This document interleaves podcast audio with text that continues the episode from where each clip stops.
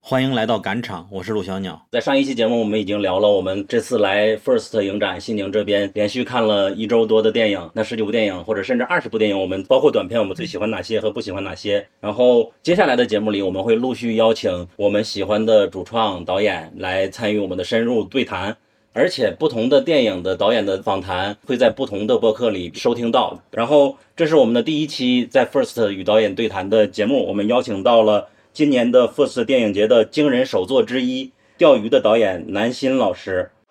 在宇宙的尽头有什么？啊，我不知道啊。那西宁的尽头有什么？有干拌面、糖卡，有老酸奶，嗯，还有炕锅羊肉。哦哦，还有 First 青年电影展。从七月二十六日到八月五日，六档播客奔袭西宁。赶场凹凸凸凹电台，什么电台？撕票俱乐部，深交 Deep Focus，宇宙尽头小酒馆。我们用声音带您体验第十六届 First 青年电影展，一起关照历史，前往未来。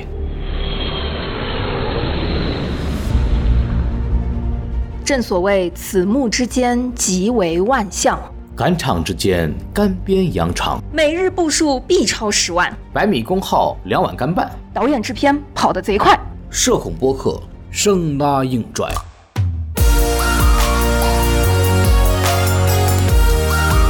大家好，我是宋文，我是五月的秘密制片人小浅，也是今年 First 进入长片组评审。大家好，我是不要再见鱼花堂的导演牛小雨，钓鱼的导演兰溪，何处山上的导演龙凌云，制片刘磊可以叫我石头，我是不知道是啥的陀螺。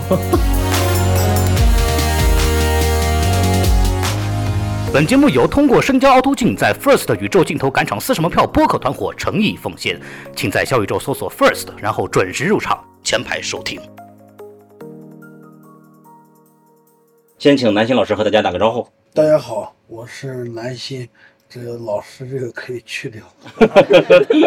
教学是老了以后做的事情。嗯嗯，你可以稍微往前坐一点，跟大家来聊。对对对对，好的。对，然后我忘记说了，那下面再请我们一起坐在旁边的我的搭档汪金卫老师和大家打个招呼。大家好，我是汪金卫。然后宇宙尽头小酒馆的两位。大家好，我是宇宙尽头小酒馆的主播蛋黄酱。大家好，我是宇宙尽头小酒馆的凉凉。刚才已经提到了，《钓鱼》这部电影是今年 First 影展的三部惊人首作之一。然后这三部确实我们也都看了，我们都挺喜欢的，所以说首次就邀请到了南新导演啊。下面我觉得我们应该先做一个开场，因为 First 影展的电影不是所有人都可以看到，所以说先我们轮流来说一说《钓鱼》到底是一个什么样的电影。啊，先请南新导演跟大家介绍一下，以你的角度，这是一个怎样的电影？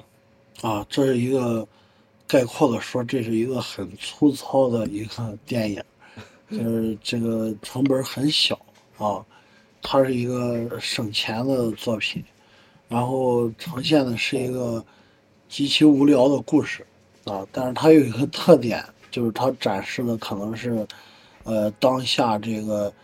五六线城市这种县城的。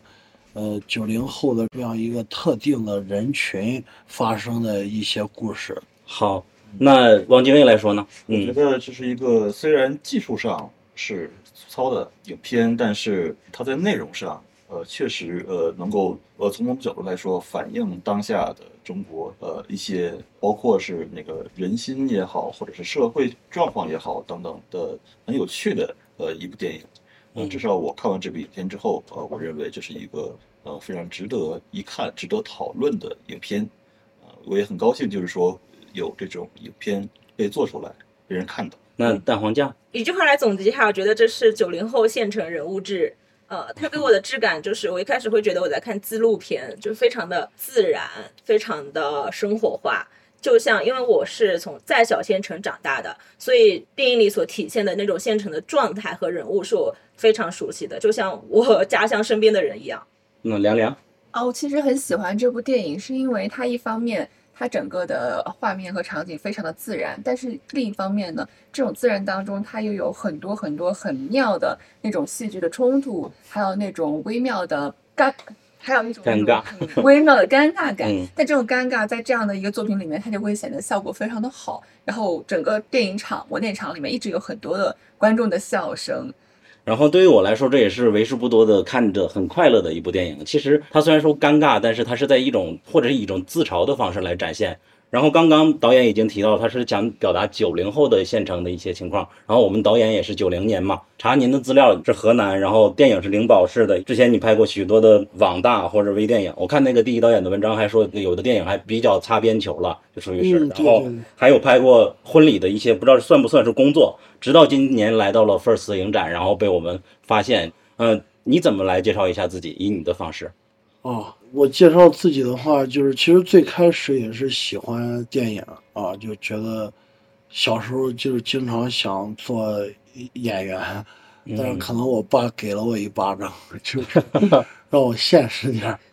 就不要去想着。因为开始我我特别小时候经常在在学校演演小品啊，说嗯说相声，哦，还有这种经对历。对，而且而且就因为上学只上到初中嘛。嗯但是初中的时候，经常就是有有一个现象，就是是我长大以后才注意到的，就是，呃，我跟比如说在班里，我跟同学去，我跟你在一块儿，我跟你说个什么事儿啊？嗯过一会儿的话，身边就围了一堆人都在听，甚至就是有哦时候就把我们堵住，就有人给我提供笑话，让我自己就是讲出来，很有天赋。说说说他们讲的就是这个没意思啊，就所以说我经常跟别人说话的时候，说完我这一看，我操，围了这么多人，然后有人就就堵着我，这这是以后才注意到的。然后那那时候最初就是我初中完了之后就在家里打传奇，每天在语音上就就很累，玩游戏玩了玩了几年特别累，也没玩出啥成绩。后来就在贴吧上认识了一伙人跑酷，那我这个体型也跑不了，也酷不了我。真的跑酷，而而且是在灵宝是吧？哦对对对对对，他们给我发了一个卡片机，让我把他们跑的这个过程录下来。反正录录下来，后来这个问我你能不能把动作不好看的地方剪掉呀？我说那不行，这个我也不会。他说，呃，没关系啊，你看我们都是小学毕业了，你初中的是高材生，你应该去研究一下，我们相信你行的。在大家鼓励之后，我会发现那个就是去研究这个剪辑。那么在这方面，我我就觉得我能拍，好像又能剪辑，我可以去做导演。然后当时喊了一些，确实在贴吧上召集了一些当地的朋友，有婚礼主持，有有下岗工人，啊，有这个电视台的、报社的，有这方面梦想的。但是大家凑堆儿在一块儿的时候，他们说我没有这个剧本儿，我说对，我因为我不会写，嗯呃没办法，就是说都不愿意配合。那我好吧，那我就去，就是在县城我能拍的，好像只有婚礼了。啊，然后就接这个，经常去拍婚礼，啊，然后到北京这个是也是赶巧，就是在河南拍婚礼，然后找了几个朋友拍了一个小短片，当时那个郑州的一个比赛，一个短片比赛，评委当时给我颁了一个就就一等奖，那那个给了五千块钱，然后嗯这是哪年的事情呀？二零一零年啊、哦那评委就是他当时跟我说说，本来要给你颁特等奖的，但是人家官方赞助商要的是牌面儿，你这个技术可能太粗糙了啊，但是你这个内容是 OK 的，不像他们都是拍这个大学校园爱情。发生在图书馆，男的跟女的看同一本书，然后发生偶遇认识了，是吧？嗯，千篇一律 啊。但是我拍的内容是什么？就是一个哥们儿在公园想拍个短片儿，他那两个哥们儿就是配合不好，然后不愿意干了，他就跟这些人去掰扯，掰扯完这些人还是不理解，啊他就说呢，这就是梦想嘛，没有别的。当时也是没写剧本儿，但是这评委他就告诉我，他说。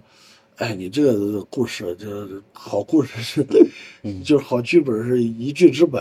然后我当时就觉得，哦，原来剪辑好像不重要，就是我好像方向错了。就是当时为了学习剪辑那么枯燥的东西，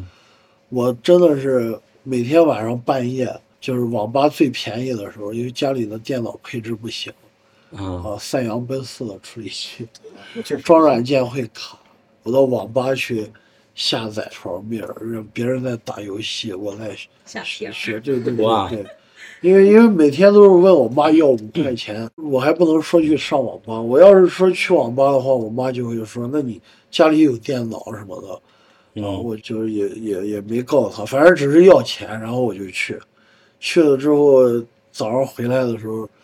就尤其是冬天特别冷，尤其是学这个东西特别枯燥。嗯啊，而且后来这个换了电脑之后，我在家里学习，为了缓解这种枯燥，我就下了很多这个日本电影啊进行剪辑。 这个就有点切到我们下一个话题里边了，就是你说你小时候就开始喜欢电影了，有没有一个什么时刻呢？就是让你觉得你要搞电影，或者是喜欢电影？比如说你刚才说开始下日本电影，因为剪辑是非常枯燥的，嗯，所以说当时是也也是好奇嘛，那时候二十岁看贴吧上也问别人要种子，就是去拿、拿那些片子去练这个剪辑，哦，你说的日本电影就是正常的电影对吧？啊就是不正常。哦哦哦 ，sorry，我 就是就是不正，不 不用绷得这么紧啊！就是意思就是 说，那拿这个东西练剪辑，我作为一个女性，我来提问吧嗯，是您觉得他们画面很好，但是剪辑不太好，所以你把它下呃，也也也也不是吧，我就是说，只是看着这个东西去剪的话，它不是那么枯燥。嗯，其实当时我是毫无逻辑的，就对于剪辑这块儿。然后，但是我发现他们好像很频繁地使用这个广角镜头。 好，这是题外话啊，嗯就是说，后来这个我我比较侧重剧本，但是在老家呢，拍的只能是婚庆。嗯后来我呢就看到北京有一家工作室，也是在豆瓣儿发现他是教这个剧本儿，嗯，然后我就打电话过去，我说那个我 那个我没有钱交学费，嗯我会录像，我能录婚礼，我可以给你们录像，就是这是哪年的事情了？已经这是一一年啊，哦因为一一年当时我又在老家拍了一个，就是农民工父母送这个非主流杀马特少年去重点高中，然后自己省吃俭用的一个故事，就是一个小短片。当时发现有个比赛叫九分钟，他们拍的都特别专业，大部分都是北电的导演。然后当时投了这个比赛，他们说片子还行，就是可以叫这个外卡的一个展映。因为他们他们的主竞赛就是说是他们组委会掏钱让你拍的。当时我就说，我说那你搞这个，你肯定得去北京呀，你不能窝在老家，没有这种氛围。我当时就咬着牙就，嗯哦就带着我女朋友就去了，啊，女朋友就是现在的老婆，那那年，哇哦，那时候还不是二十多岁，那时候是十嗯对十九、二十、二年的时十候一年的时候，二十一岁，嗯二十一岁嗯。当时打电话，那家编剧班儿他不同意，他说：“那你象征性的给点钱吧。”我说：“这象不了。” 我说：“你们甚至还得帮我去找旁边租房子，我没有去过北京，人生地不熟嘛。”北电的编制班吗？不是，就是工作室不是是非常野性的，就是什么爆款编剧热卖什么，就是这这种，这就这两天你在映后里说北京偷师是这个是报了班儿哦，但是偷师的话，你像那些传媒大学，它又哦有一些课过去，你偷偷就过去蹭课，对，有时候坐到里边儿人，人是啊，你们这些都是考六百多分才进来的，坐到这儿都非难道是羞涩呀？蹭课蹭食堂之类的。那对对对，嗯食因为食堂的饭便宜，是的，嗯一份鸡腿饭当时好像是两块多，我当时都要，那确实，嗯嗯我当时都要懵掉了，我说这么便宜，这比比我们家还便宜，啊哦，但是那会儿同学都在发传单儿，我得嗯养活自己，就到高井的一家公司，一家接这个这个宣传片儿的公司，当时就去应聘。就是应聘的人很多，一个一个都是等电话。呃，这个老板姓郑，后来我也不知道是不是受影响，公司也不干了，也去拍网大了。嗯 就说赔的还挺惨。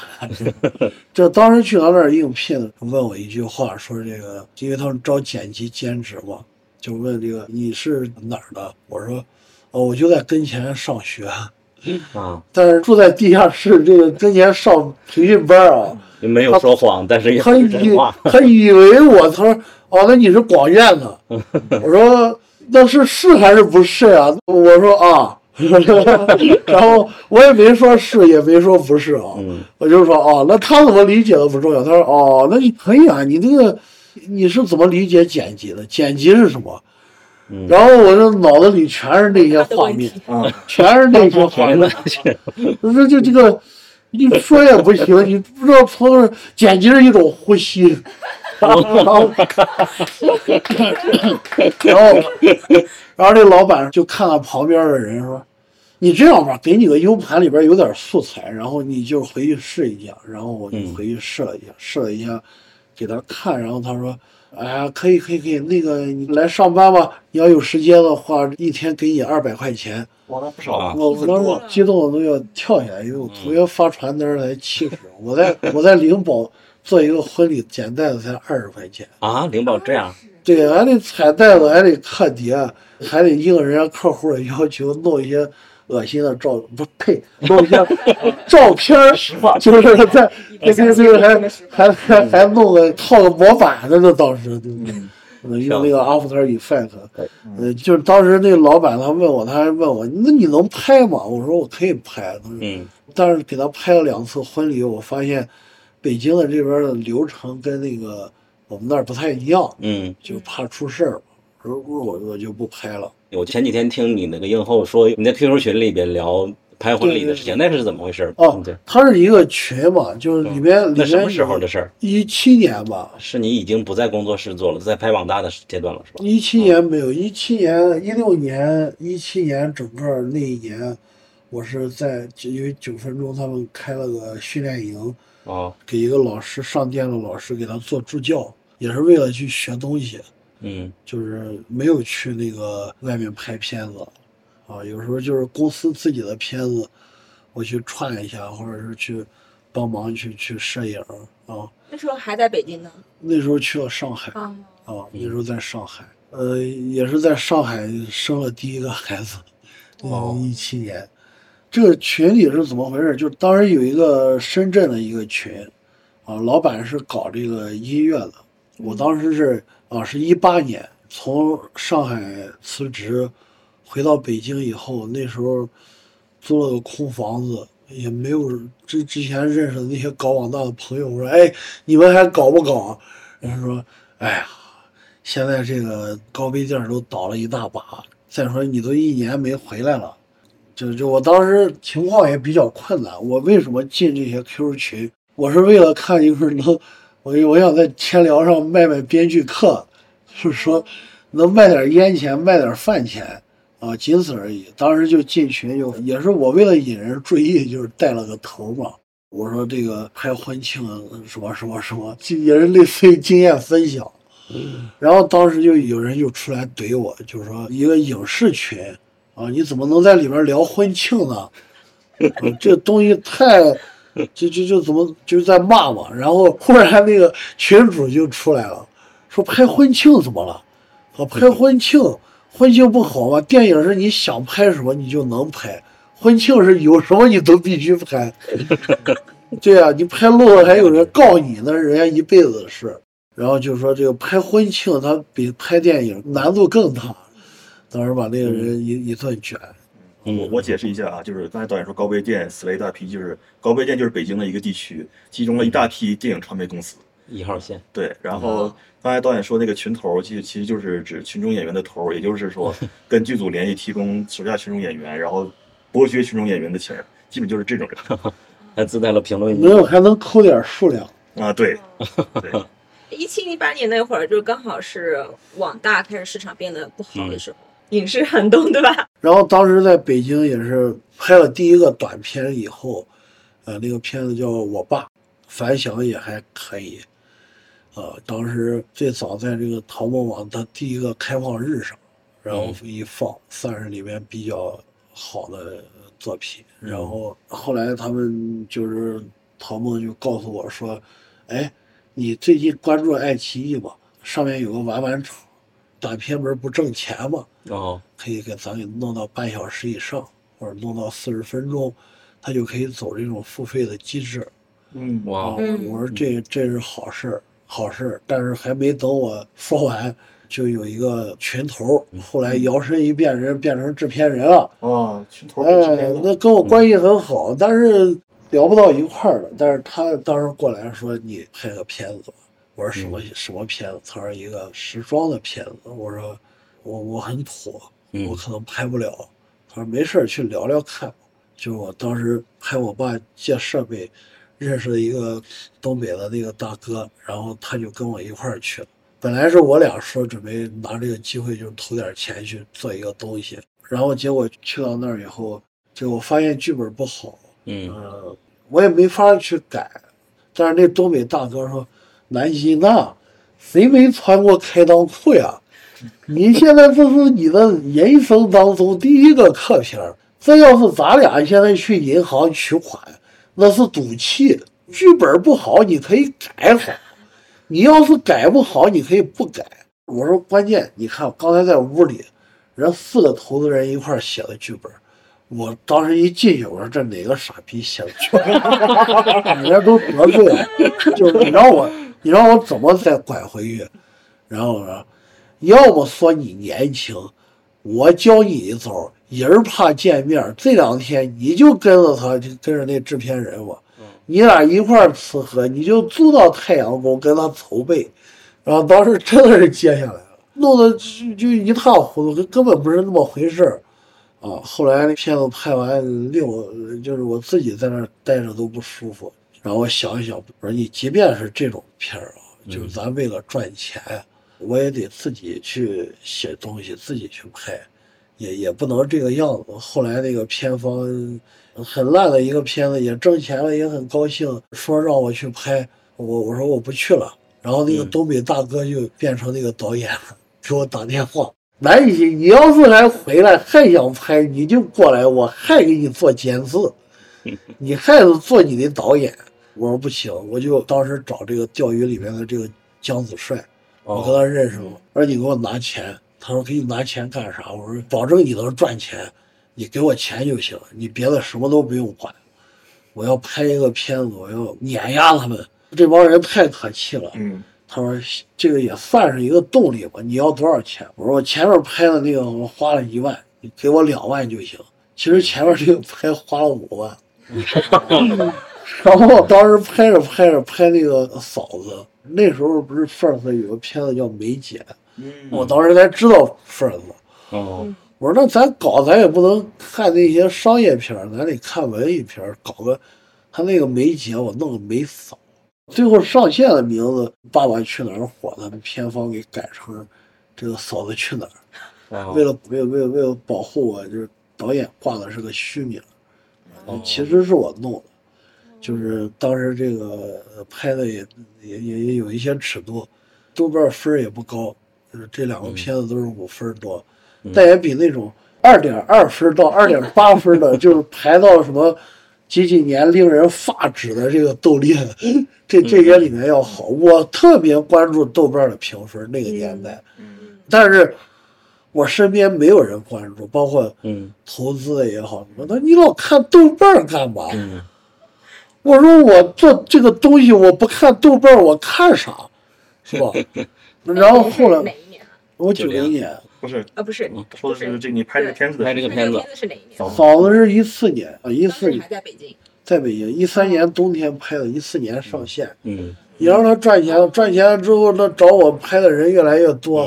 那反正我我也交不起房租，那就拍呗。就是说这个剧本你爱咋咋，我就赚我的这份钱就行。嗯，以至于到后来，一一九年我还拍了一个惊世骇俗的大烂片。啊，那时候去横店那会儿投资已经到六六百万以上了，哦，就是说也是网大对吧？也是网大。因为是这样的，就是他们那些片方为什么找我？第一就是说我有一些短片儿我是没没发出来，在我硬盘里嗯，捂着给人看，人人家一看，人家说：“我靠，原来原来你可以啊！”我说：“对，就是没机会。”人家说：“那这样，你看你原来拍的网大那些，他都是编剧都没挂你的名字，对吧？嗯，剧本都不好，我给你写剧本，我给你写个好的，就我们每个片方都是这样，我给你找好的，我给你安排我们家的演员，但是。”你安排过来，安排过去，就这个东西，因为我也没有什么话语权。我说你的剧本这儿不好，那儿不好，没有用的，嗯没有人会听。当然，有的片子，嗯、也不会赔钱，再烂也不会。但是有的片子它会赔钱，所以说后来导演方面不接了，为啥？越大的项目，你那个越没有控制力头发掉的越快。啊，很多人问我，那你拍网大，你是不是积累了很多经验？嗯，我在拍之前，那东北大哥说：“南辛呐，你别矫情，你一部片儿你不要所有的都满足，你可以这部片儿练摄影儿， 下部片儿练灯光。”但是我就是说，拍网大就是你得需要有耐心，因为这些就很多人来了，他他就是拿他的钱，他就是有的导演本身成长慢，他们太知道怎么收拾你了，就是你需要的是一种耐心。 你得忍耐，忍耐很多东西，还得看着别人掐架，因为不是你一个导演，还有搞武术的、搞特效的，这俩一般都会掐架， 一个天马行空，一个告诉你素材不能用。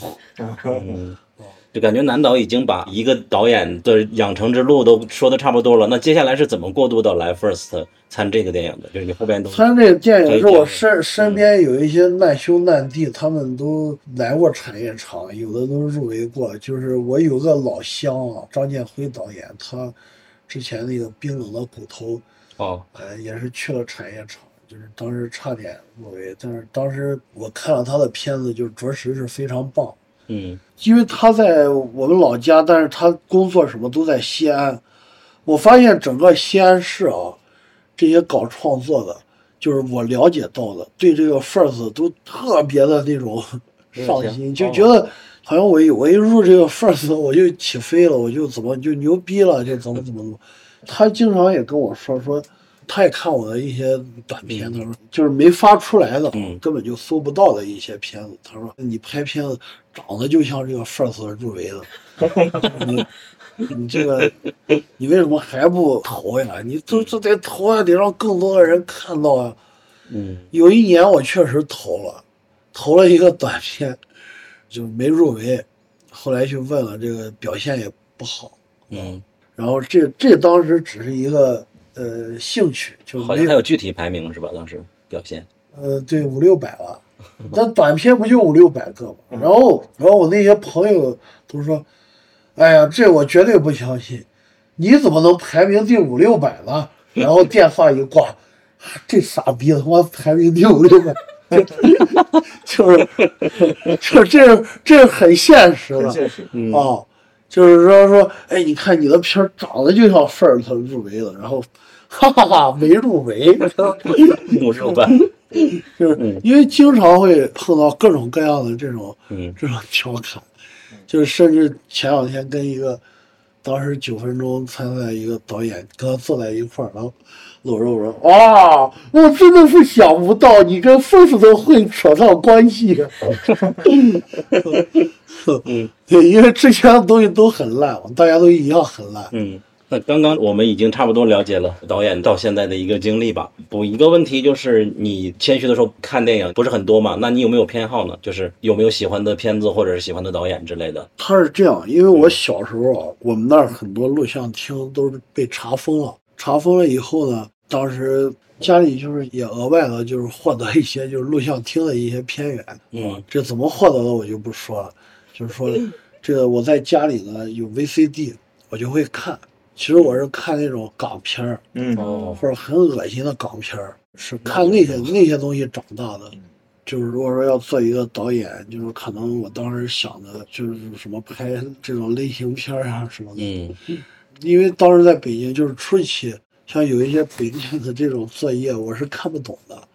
很多片子就看什么《都灵之马》，哦，我看不懂，但都会看对吧？呃都会睡。嗯我这个人好吃懒惰，然后嗜睡，就是有时候看一个片子，比如说《肖申克的救赎》，看到中间睡着了，醒来以后就是结尾了。看完以后，好，太好了，然后是个好电影。就是说去看影展的片子，有时候也未免会打呼噜，就被人叫醒。其实看一些像像那个速八呀，哦就是也会睡着。哦就是本来看的就是少，我也不知道，就是说看这些片子为什么会睡着，因为当时在北京，你像但凡花钱进电影院，不会去看文艺片儿，就肯定是我花了钱，我要戴眼镜儿啊，嗯 看了一些什么三 D 漫的漫威的那三种 D 打拼，啊，觉得也很好看，但是自己到底要做什么东西，当时想来想去，就是觉得这些都没有意思，因为身边的导演有的追求一个好故事，嗯啊，他们会为这个剧本努力，天天操堆儿去探讨所谓的好剧本，开之前去围读，剪辑的时候去最大可能的保证自己这个故事的完整性，啊，拍的时候拍一堆素材。嗯是这样的人很多，也有这个侧重于这个呃形式和创意的。嗯，我们现在接下来就开始聊电影吧，因为已经半个多小时了。开个头就是这两天你提到的一些电影，比如说《燃烧》，还有《阳光普照》嘛。尤其是拍电影之前看的《燃烧》，你会觉得他们有什么共同点吗？有共同点啊，因为燃烧这种感觉，我看到的就是，他其实说白了就是一个哥们儿邂逅他的这个女同学嘛，然后这女同学后来旅游不是带回来一个富二代嘛，就嗯单说这三个人的这人物关系的话，在我看来，他恰恰有点中年的这种荷尔蒙的这种倾向。因为我在你看我在老家，我女朋友谈的早，就谈恋爱谈的早，嗯，那中间提出各种分手，人家都不同意。 就是这个，再看到我一些朋友就加了微信，啊，嗯那聊一聊就就就不聊了，很多这种。嗯嗯，就是它不像那个青涩的那种时代，爱的死去活来这种。那你都到中年，人对这种就是性的这种看法，它都会发生一些变化。嗯就是你有了有了家庭以后，尤其是在这种小县城，别人都知道你是拍片儿的。怎么说呢？就就是他他有这种有这种感觉，就是尤其是嗯我回到家乡，碰到了很多在外面待了将近十年，哦，所以说碰到的人啊，给我的印象都是这种感觉啊。嗯然后当时也确实是有这么一个女孩儿，呃，比我大，到她那个年龄，她她确实谈了个对象，也也是挺有钱的，但是当地的嗯啊，我们吃饭的时候见面儿，就当时我就感觉到就是很尴尬，以前没这样跟人吃过饭，就是我跟一个女孩儿单独吃饭，然后。他叫来忽相然亲对这象，相亲对象啊来了，嗯， 这是真的。你说她要来了是她老公什么的， 那是另一种感觉。她叫来的是她相亲的对象，我又在场，嗯没见过这种场面。嗯但是因为她县里面跟别的地方不一样，县里面这些人他都很闭塞，嗯就哪怕是人家一个女孩儿跟她谈恋爱啊，嗯就有我那个朋友招了个女员工，跟人家出来这个吃饭，嗯她老公就甚至跑过去拿那个把桌子都掀了。嗯，然后啊这都报警了。那么在当时，你说我我我面对这种哦，对象也行什么的，咱咱好好那个说一说，就是老朋友是吧？嗯也也没什么啊，真的也没什么。你来来了一个相亲 对 象，就是经常是让我喝酒跟我聊天，我其实不大喝酒，但是他也一直想想让我喝醉，啊，想让我喝醉，嗯这也是真的哦。对，就是说、我不喝酒，不了解喝酒人的心态。他就是说，他不把你喝醉，觉得他好没面子，所以说一直找你喝酒。嗯，但是我心里想的就没有喝酒的这个概念，就他为啥老找我呀？他为啥还哦还还还就是确实去唱歌了？他为啥还说我不送他？那你我不送，那你相亲对象他可以送你啊？我说 那你所以唱歌的时候也带着相亲对象，也是真实发生过的。对对对，有有一些都是真实发生的。但是电影里你们俩好像之前的关系特别好，这个是真实的吗？关系十几年前关系很好的。啊，这关系这很好嗯，这个是真实的。你说是那女孩儿是吧？对对啊对，你对和苗是苗，嗯我苗苗当时我十几年前就是，她那时候还很年轻，就嗯还很很漂亮，也真是贴吧认识的。贴吧认识的。然后那时候我爸经常出差嘛，我妈也也也不在家，嗯我一个人在家害怕。就是她呢，也是家里面只有哥哥，哥哥照顾她。我那时候害怕她跟她闺蜜租的房子，我在我家害怕，我就跑去她那儿住，嗯啊，睡在沙发上什么的。然后她还给我做饭，我印象最深的就是做火锅。这个也是电影里有的，我说这个也是一个没在场的朋友不懂的点，为什么这个电影里边苗苗对你那么好？就是你们好像关系很好，他这么想因和为你因在为一起的她理知由。道他的理由就是说，他觉得我很单纯嘛，就是傻乎乎的。嗯然后你想，一个男的，你二十岁人，十八九岁，你一个人在家里，你你害怕， 就是嗯说觉得我比较不一样。安全还可靠，对对对对，嗯，这些都是几乎和和电影里面是一比一一模一样的这个情节，所以嗯就是说你就是相当于是把自己的那个和自己朋友的这个故事对拍出来了。对嗯他，他比我大，但是他就觉得我这种傻乎乎的，然后他还到现在为止就都对我挺好的，就是吃饭什么经常叫我，啊，嗯就是或者说去唱歌经常叫我。但是你想不明白为啥，然后这是拍电影的一个原因，好像是。对，当时想不明白，后来我能想明白了，嗯因为他就是无聊。答案这么简单，我尝试嗯从女生的视角来去理解的话，我会觉得她是把你当姐妹，妇女之对友。对对对对对对嗯对对对对，我我觉得可能会有这种心态。哦，我是觉得就是从电影的感官里面，然后结合刚刚南导所说的，就是这个女性角色，她可能或许能够在李伟这个人身上找到一些优越感，会有这吗？是我的感觉，这是我的感觉，可能结合这不会伤害你们的朋友关系。嗯不不不不不 不，呃，有也有这肯定有这方面的潜层的意思，因为他，但是我不知道他为什么要找这个一个这，我我确实是有这种心理，就是哦看男导的形象就不会想多了和你去恋爱，然后他才会觉得你安全。以前以前形象也还行，哦，啊 嗯就是说，主要是他这个人他非常热情，嗯就是每天除了抽烟喝酒打麻将之外，就是我观察我有观察他，他生活里面就是对别人的事情嗯都特别上心。嗯就是别人什么分手了、失恋了，他的一些朋嗯友，他经常给人家讲道理，头头是道那种。哦那她就是一个是她八卦心感觉挺重的，怎么对说对起来对是吧？，对对对但是你会觉得县城的人大家都这样，对对，县城它是一个都这很样小的地方，它这像但凡有什么八卦影片里全都很的这种琪琪也是，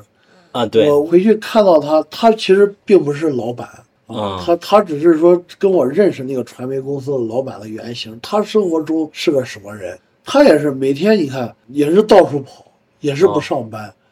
经常打电话过来过去跟别人讲道理啊，劝跟别人说这个事儿应该怎么办。但是这种人我都不知道他们钱从哪儿来，where is money？我怎么买 怎么生存？我是不知道的，很奇葩。哦，电影里反而他是开那个直播的赚钱，对对对对对吧对那对，真实招你不知道。对啊对，真是说，就这些人，我就觉得，你要说在北京啊，嗯，能养住一一些闲人啊，这些人他不管是干啥的，因为兼职的机会多，他比较活跃。但是在县城，收入本身就不高的情况下，而且北方人跟南方人不一样，他不愿意找中介，可能饭馆一碗面里有肉，我都是嘎点儿肉，就是拿去让他给我做面。嗯，这是一个经济特征。所以说，这些人能在这种环境下活下来，我觉得简直是奇迹，而且他们真的能活得津津有味儿。但这也是你离开这个城市好多年，对吧？一直在北京、上海，对，是不是你因为离开很久了，对北京、上海有熟悉了，有一定的思想变化，回去才会能够跳出来看出来这些好奇怪啊！对嗯对，很多都是都是理理解不了 的。那现在您想清楚，或者是您明白她的钱从哪儿来了吗？现在对，现在能能明白吗？其实是这样，就是说我忽略了，就是这些人如果单纯去看他们的话，确实你不知道钱从哪儿来，但是他们可能小地方的观念不一样，就是家里呢这一代也是有计划生育，但是这种小县城呢，它开放一些，就家里都有一些，比如说我我就有个哥哥，嗯啊，就是他们就有有一些哥哥呀、妹妹呀、姐姐呀什么的，就是说会一块儿去那个 想办法，嗯， 就是他不是一个单纯的个体。就是她其实会有其他的亲人给予对对对，那有姐姐的姐姐不行，那有姐夫呀。呃，我有一个问题，那你刚才说的这个女孩儿就是片中那个名白的女演员吗？还是说你另找？另另找的原型本来找来了，找来了找来了，然后那个姜子帅不愿意，他说、哦、这太丑了，这个。这个嗯原来如此啊！我说我也不可能因为你，我跟人聊了，人家都愿意演。呃，其他的原型反而是主动不愿意演的，对吧？对对，嗯我肯定，因为你像那个吹牛逼的演我亲家的，嗯，那个人自尊心太强了。演你亲家的啊，就是酒桌上，酒桌最上后那个酒桌上，哦，开头吹吹牛的那个，他根本就不会来演，怎么让他演？让他演，他肯定就就是他拉不下这个他。觉得你是在讽刺他。对啊他平时他就是那样，很好面子。我呢就找了一个现在演的那个是他的之前用的一个员工，用了半年没给人发工资。这哥们儿很老实。 哦，然后我过来，我说来，我给你发片酬，你必须要演他就行。 然后坐到那儿，我当时试戏的时候，我懵了，我说那哎，这位置就是还是换一下吧，你俩离近点儿好聊嘛。嗯嗯，然后呢，团长， 就是这一句话，我感觉就是真人附体。嗯 入戏了， 我感觉最后这个喝酒和前面不是呼应的嘛？开头你就说要把他抬抬高嘛，你不能给他钱，你直接请他吃饭。然后到结尾就真正表演了一次，你在中间就故意每句话都是有意的告诉他你要给他抬抬高这种感觉。对对对，哎，我发现你这个片子里面就是最多的情节就是说那个饭桌喝酒，嗯然后说这也是那个就是中国尤其有些学现场生活的人日常社交必须的一个，而且很多人都是必须要在生意在酒桌上去谈成。然后你这电影里面的每一场那个戏，就是酒桌的戏都是不一样的，然后其中丰富的这种生活。这其中也是很多来自于你的生活中的观察，你看谈谈这些酒桌戏你是怎么去设计的？ 啊，酒桌戏是这样，因为像在北京啊，嗯，呃，或者在上海，大家在一块儿就更多的就是吃不是一个重点对，啊，即便我很爱吃，它不是一个重点，它都比较随意嗯啊，就是跟前有什么，附近有什么，大家更多是为了聊天儿。对，可能在上海跟一些朋友聊电影，就是彻夜不归， 就是去一些安静的地方，就是或者说就开一间房，就嗯就一堆人在这个聊 电影。在北京有有有时候其实也是，但是但是你到老家以后，你会发现你说的酒桌上谈好生意，这个在内蒙，啊嗯，内蒙表现的特别浓烈，但是在我们那儿这个。更多的是就是它是怎么形成？因为县嗯城啊，你想找人办啥事儿，人家给你事儿办了，嗯普遍的都是不给钱，都是给你安排，请你吃顿饭吧，是吧？嗯来表一表这个心意，或者找你办个什么事儿，先请你吃顿饭。所以说这个饭局就变得特别重要。但是你说吃饭的时候，你要是想约一个，就是你认识的人，对方要想约一个你认识的他又不认识的人，那么这个饭局你就会在。嗯我就很多时候碰到这种事儿，嗯因为因为我经常喜欢为了方便嘛，因为懒，就是经常把一些不对付的人约到一块儿，啊，就是好像这个饭桌上好像你是个传媒公司的老板，刚好这个另一家传媒的公司老板问，哎，你在吗？我说你来吧。曾经有一次，两个老板坐在一块儿，这老板刚从他那儿挖了个人过去， 大家坐在酒桌上都闷闷不乐的。我呢举起酒杯，来你们认识一下。他说我们认识，谢谢。你你是故意的吗？这是我是不知情的。哦，然后还有我朋友就是说，你他妈以后不要乱和稀泥，这个你这是在搅，你这是在搅局，你知道吗？你知道你干什么事儿吗？就是每次都是这样。但是这也诞生了另一个特性，就是说这种尴尬是怎么来的，嗯这个做的尴尬的事儿，对对感觉呃到生活里本就是生活，对，但是这种尴尬的细节是非常微妙，你很难捕捉的，并且你要把它以一个合适的节奏在电影里呈现出来，这其实那是非常难的一件事呃这个情。就是说，这从我一开始做故事，后来又又又去想，就是人家说那个啊，有的人不依靠故事，人家做人人物，有嗯的有的就说，哎呀，你他妈还在停留在这个文学魅力的展现，你这东行之马人家都不靠这个， 然后就众说纷纭。那对我来说，我我偏好于什么？就是我后来发现做东西。就是当时给很多导演做过一个测试，一个智商的一个测试，就普遍智商高的故事的逻辑都做得很好，就完全忽略他们上没上过学什么。智商高的他善于就是把自己的故事做得很完整，啊，冲突很强，很严整，就是铺垫啊什么，这些故事的抛的钩子都是很紧密的。嗯逻辑性很强，也耐看，中间也夹杂一些调侃，就是剧本能做的很合格了。如果是嗯成为一个这个商业片儿，是吧？但是你会发现，这些智商低的，那反而就是情商高的这些导演，做出来的东西没有那些东西，但是你看他们的结尾都是惊掉下巴，要么非常触动你，要么要么就是能让你流眼泪也好，就是说这是两种不同的嗯极端。我我当时也是瞎逼测啊，就是，但是我想一想，就是到底是要什么，我就把很多之前的东西都拍钓鱼，也是把之前的东西所有的都给它摒弃掉。嗯啊，包括一些不好的习惯哦啊，因为因为网网大带给我的就是这个耐心这个东西，你坐在河边钓鱼，你也可以收获到，因嗯为你钓不到鱼的时候，你会骂，这鱼怎么不吃呀、它怎么就是不吃？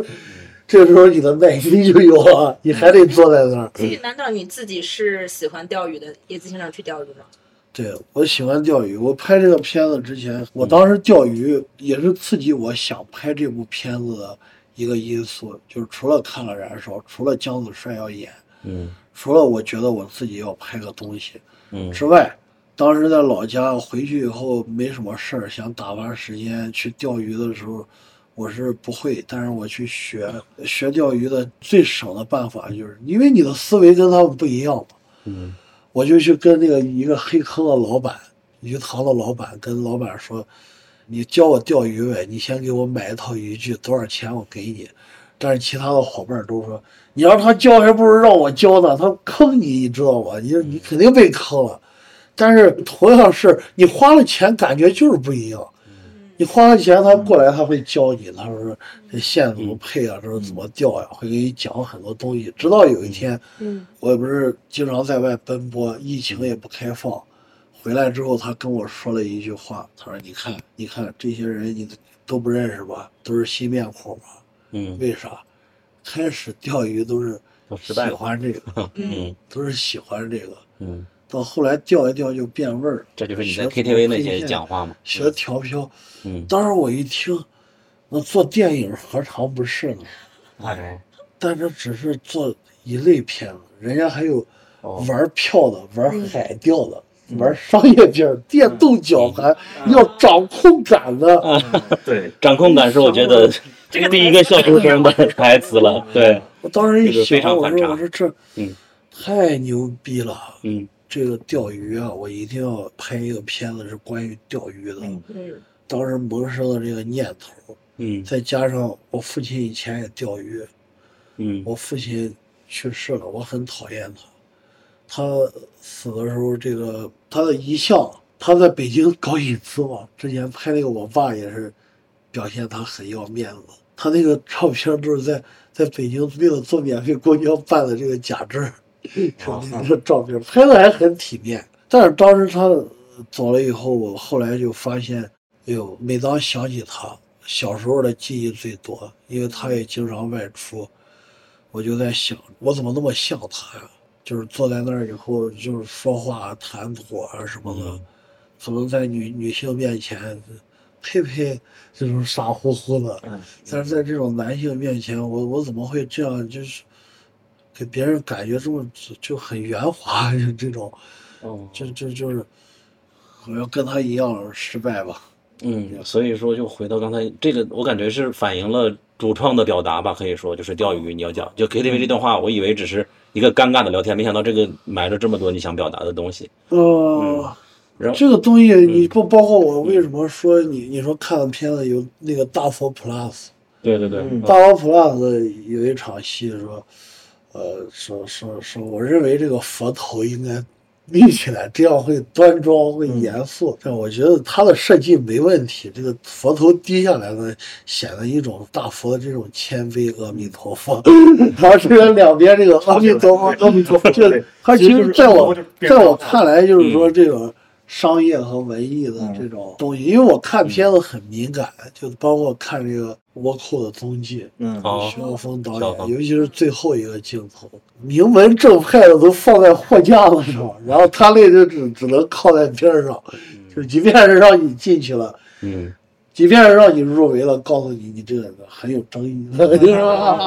嗯 就是说，就是说，所以说，谦虚说自己没看电影，但是这些好的电影都是看过的。就台湾的电真影真看的得真更的多不多，真的是台湾电影，嗯谦虚了，嗯，谦虚台湾电影看瀑布也睡着了。 嗯是，我记得张谢民他跟我说，就是能看睡着的电影是好电影。关于有关睡觉的阿巴斯什么的都有过相关的吗？那我打个岔，嗯有什么电影是让您觉得不会睡着的呢？不会睡着，对，连速八都睡着了，不错。 我们速激也会睡着。嗯，看了睡得最少的一个片子是那个看那个龙虾啊后后半段儿后半段儿中间那点儿嗯，睡着了，维尔斯手他他俩进城睡着了，醒来以后都到挖眼睛了，然后我看就顺着往下看，看到结尾，我靠，这个大海的声音一出又是鼓掌，嗯，这个这个这个太牛逼了，好电影，好电影，嗯看的好电影确实还挺多的。然后回到刚才，你意识到自己像父亲，以及我为什么对女孩和男生有点那么尴尬呢？这是不是意味着你在之前是没有意识到自己会让他们尴尬的？因为现在有一个叫社交牛逼症嘛，就是自己好像什么都不怕，但尴尬的是别人。我刚才说了，我了解到这些测试嘛，有嗯一些导演这情商是非常高的，相反我的这情商就特别低，就是你啊看我的穿着呀，反正是很很没品的那种，但是除了吃啊，嗯吃这方面我是很挑的，但是也正因为情商太低了，所以说经常会产生这种尴尬， 就是没有站在别人的角度和别人的认知上去看待这个问题。但是你现在意识到了，就之前应该是没有意识到，对吧？是有这个阶段吗之？前是别人一直提，对，你不觉得就？因为啊这个摄影指导他也在，他他知道的，就包括我团队里面的人，天天跟我顶嘴，跟我掐架，我一直在他们眼里，他们都已经习惯了，他们都很包容，就觉得我我这个人从来不在乎别人怎么想的。挺好的。但是你影片里面自己演的这个角色，对，就是很大一部分来自于那个你自己的经历。但是其实里面无论是你的造型和你的台词，其实是你刚才说什么傻乎乎嘛，但其实嗯这个、这个角色其实是更在这方面更加突出的。嗯呃，你是不是有意在这方面让这个角色显得更加的，就是这种有强化这方面刻意的设计，这个确实没有，因为我在拍的时候，我更多的时间 我关注其他的角色。嗯，那对于我自己来讲，就是有一些你包括说啊，你们住的那个酒店什么，这个死过人，嗯这些在生活中肯啊定不会这样说。嗯啊，哦，这个是比较刻意的一个台词，是吧？嗯，对对对对，在这个影片里，我发现就是呃，演的这个角色，其实说这句话的话也是配套的。嗯我说的配套不是说要把我设计成傻乎乎，而是说嗯有意为之的，在一个陌生男性面前说出这句话，嗯嗯，是合理的。嗯，就我也有意为之，在陌生男人面前说对这这种里面的嗯这个角色，他其实很多话也确实是有意为之。就是你在说那时候，你知道他会尴尬的，对，嗯，就是为了搞一搞，嗯，对，对，嗯有意思，这有时候我会故意的，嗯，就是、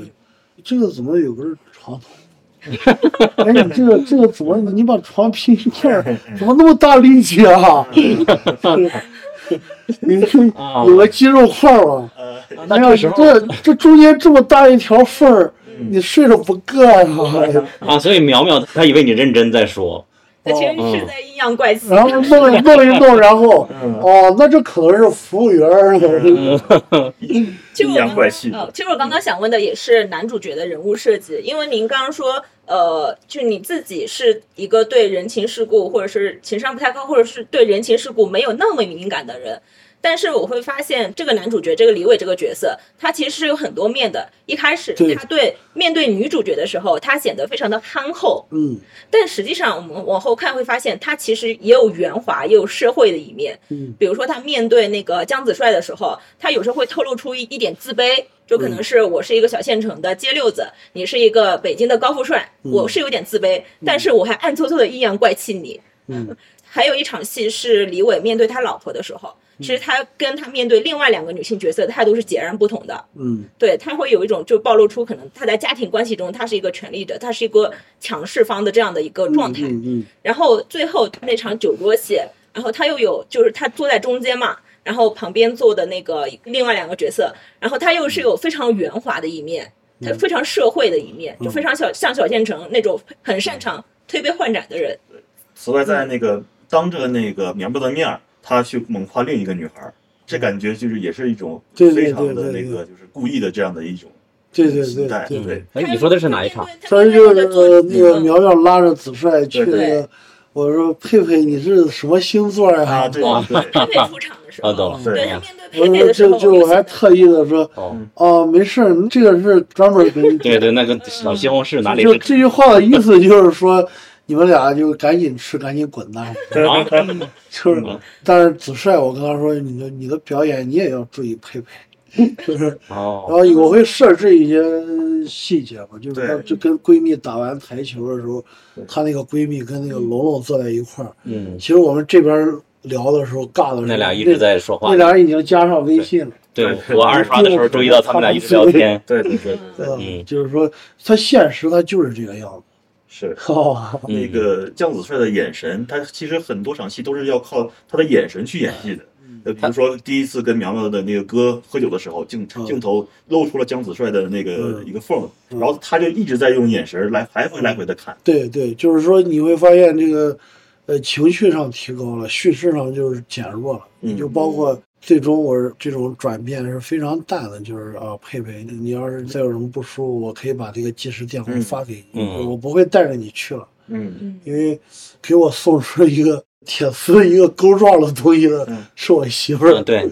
就是即便是对她厌倦，我我还是带着她去买衣服。哦，你是想表达这个，你还是保留着一种中年城镇以为的好男人的形象的对意思吗？对对，嗯，但是你知道这个，我们观众第一反应就是这是一个对妻子不是很好，甚至可能有家暴倾向的男主嘛。这个就是嗯怎么说呢？就是中年在县城，就很多传统的东西还是没有变，嗯嗯包括这个最后一，你你说我跟那个苗苗在她房间，嗯其实传达的是一种她自己的这种孤独，啊，这这种感觉。就是当时这种人，我我当时看着她是很可怜的，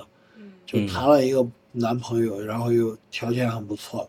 只是离异过，有一个孩子，然后忽然就分手了，也不知道为什么。又是又是说跟她闺蜜怎么怎么，又是怎么怎么怎么，就是反正到了这个年龄，还像绞肉机里的一滩烂肉，绞来绞去，哦，这种呃，真的是也也有一定的一种，更多的是为了有一种关怀吧。嗯，所以苗苗原型怎么看？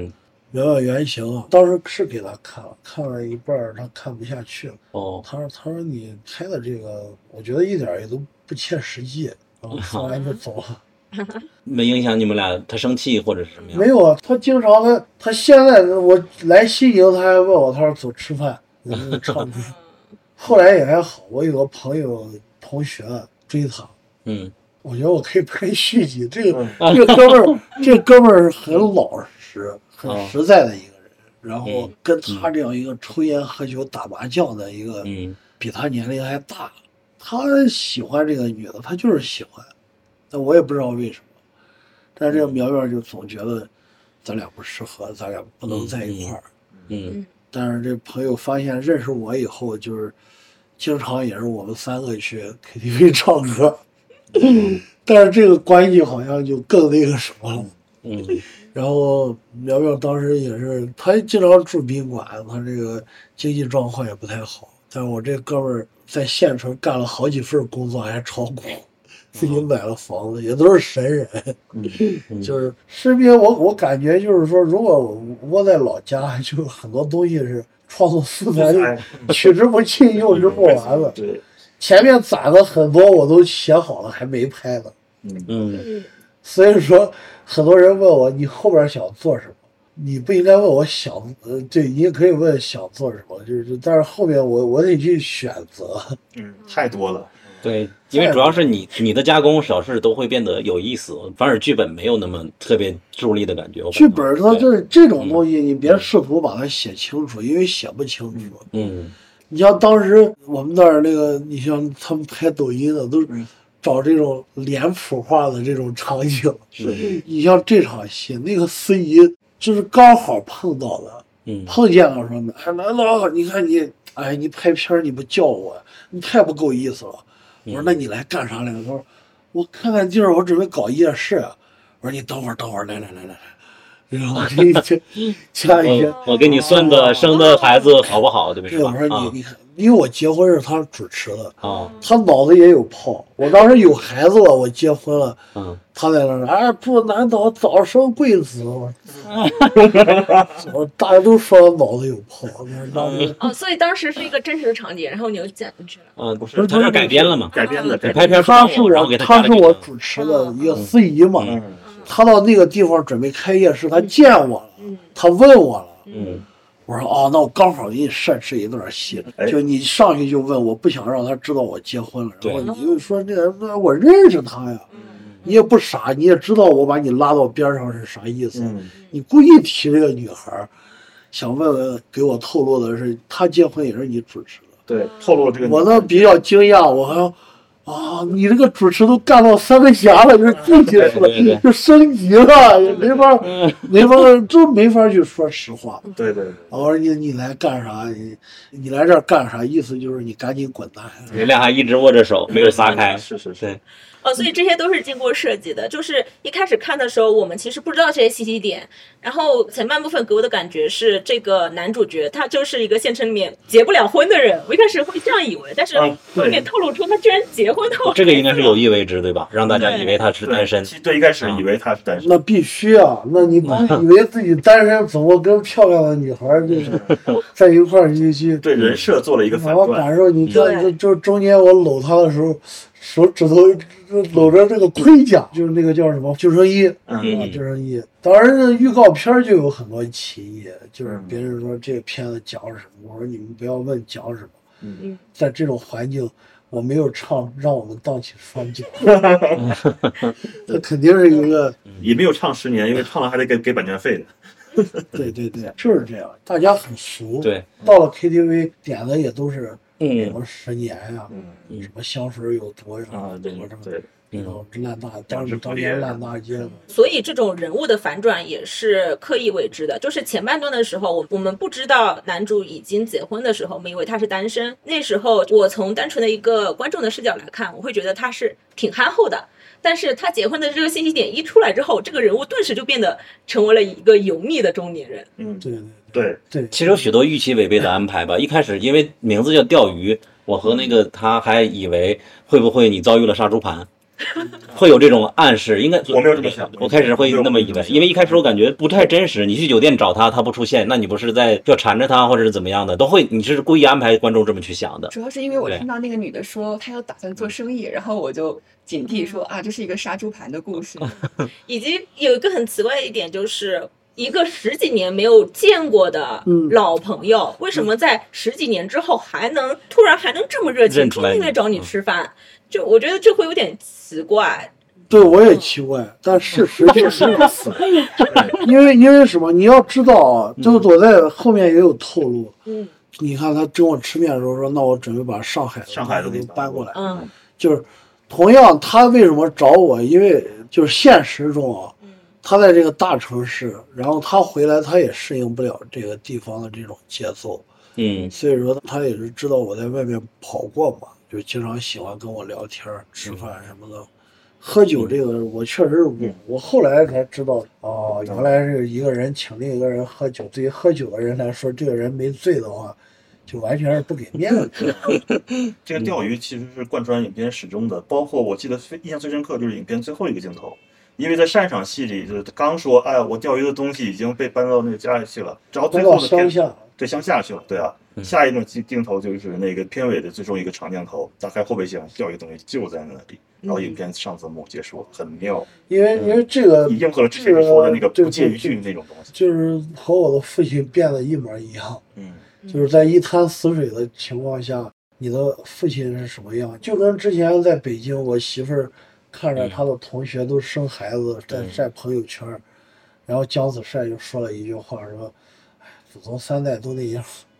哦，好，就是各种晒，晒三代还是那样，没有什么变化。”嗯，但是人物是一直没丢的啊，嗯，就是对你包括他说的，那你搬家的时候也不说弄俩人给你，安排给你帮帮忙是吧？是，对啊嗯，这就是非常县城式的那种人情社会的台词。马后炮嘛，啊，对，就是这样。就跟谁俩扯呢？就是这些东西，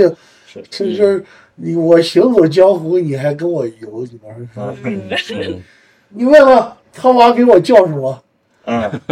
我为啥不说话？嗯他为啥那么着急？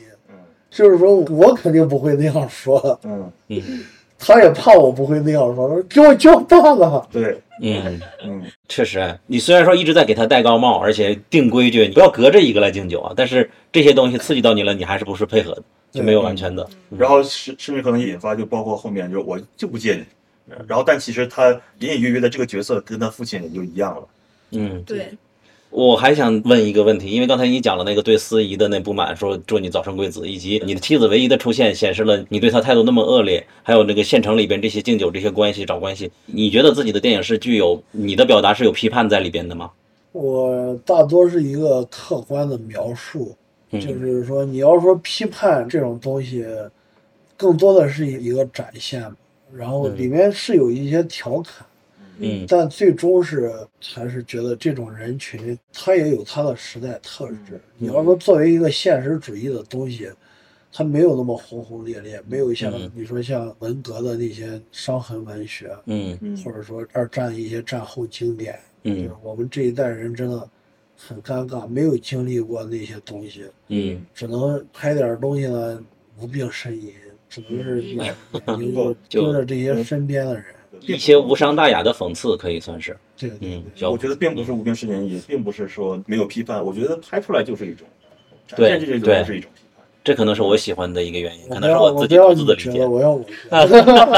因为我在看的时候，就是我觉得它是一种非常自然和客观的呈现。我在里面没有看到所谓的价值判断，或者是我要俯视、我要嘲讽、我要批判，我觉得我没有看到这些。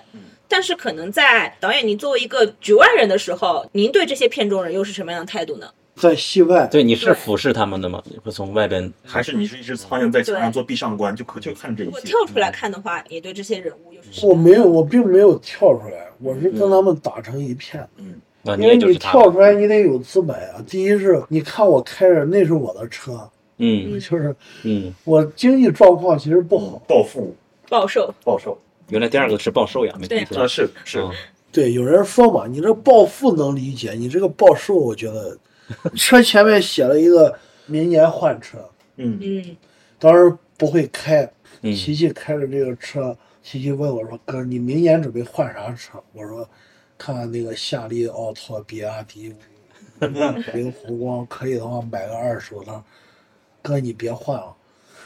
这挺好的。经济状况本身不好，也也没有什么。在在老家的话，着实的嗯拍这个片儿，他们宣传部经常能给我协调一些场景，嗯那些景区啊，呃，提供个船什么的就进去了，啊，嗯就是非常好。因为在当地，大家也都知道我是干这个的，就觉得我我为梦想就是能坚持啊，有时候有时候吃饭，老板都不让我结账，我我说那那等我啥时候要饿死了我再来。那你也是什么灵宝杰出青年了？ 他们要给哦，真 有要要给，但是我没去，让我加入什么座谈会，邀协请会我。有时候我去了一次，去了一次，感觉他们写的一些东西都是关于历史，红色的偏多，啊，而且就是很少极少就是关注这种县城的这种现状。嗯，对对对，就感觉你们这县城也不只是你们县城，我们每个人都能看到自己县城的样子的感觉。对，我想说，这个你这影片不光是这个剧情剧本上，而且在摄影上你也有意的，就是去甚至在很多的这个摇镜里面聊得很慢，然后不让这个角色出现在画面里，而且在画外音。等到这个镜头已经聊到角色的时候，这个这场戏已经快结束了。嗯嗯，就是你这个是怎么设计的？就是呃，有一些窑镜是单纯为了展示一下这个就是环境，就是嗯说想让人看到更多的这种建筑，桥边的烂尾楼呀、嗯嗯，墙上写的这些办证啊，什么嗯的，这是一个生态环境，包括你感受到的一些声音，有火车对，啊，小小地方还可以放炮。嗯，我们拍的时候，这这不是后期贴的，这正好赶上，嗯嗯而且在在 KTV 安静下来以后，那个声音都是隔壁包房传来的，能听见。那个是你选择的吗？他们唱这首歌，还是碰上什么就是什上么？面那还挺适合的。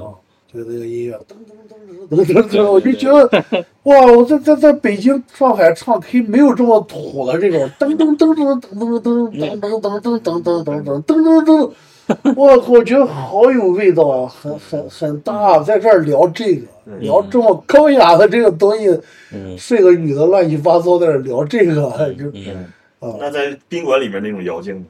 宾馆那个李瑶静是这样的，因为谈了这个话题，是一个有对象的女的，就找一个男的，就是去自己的房间去喝酒。那这个时候，周围的环境，周围出现的人就变得比这两个人就重要。哦，所以说，嗯，用这样一个方式，其实这个是随心所欲，我并没有说对于这块儿有什么东西。但是我之前学的一些知识，你比如说去年这个十五届惊喜影展那个有一个电影，我当时做的是这个摄摄影指导啊，哦，就是说一些导演他们很常规的一种创作方法的话，